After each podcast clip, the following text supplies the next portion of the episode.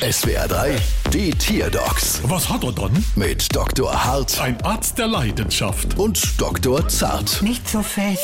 So, was haben wir dann? Es ist ein Nashorn. Aha, und was hat es dann? Es sieht schlecht. Ja, es kann halt nicht jeder so gut sehen wie ich zum Beispiel. Ich stehe hier drüben. Ah, äh, her du kurzsichtiger Koloss. Mama laut, Mama leise. Hm, klingt soweit normal. Hättest du es denn schon mal mit Fleischknepp probiert? Ja, aber davon hat sich seltsamerweise seine sehleistung nicht verbessert.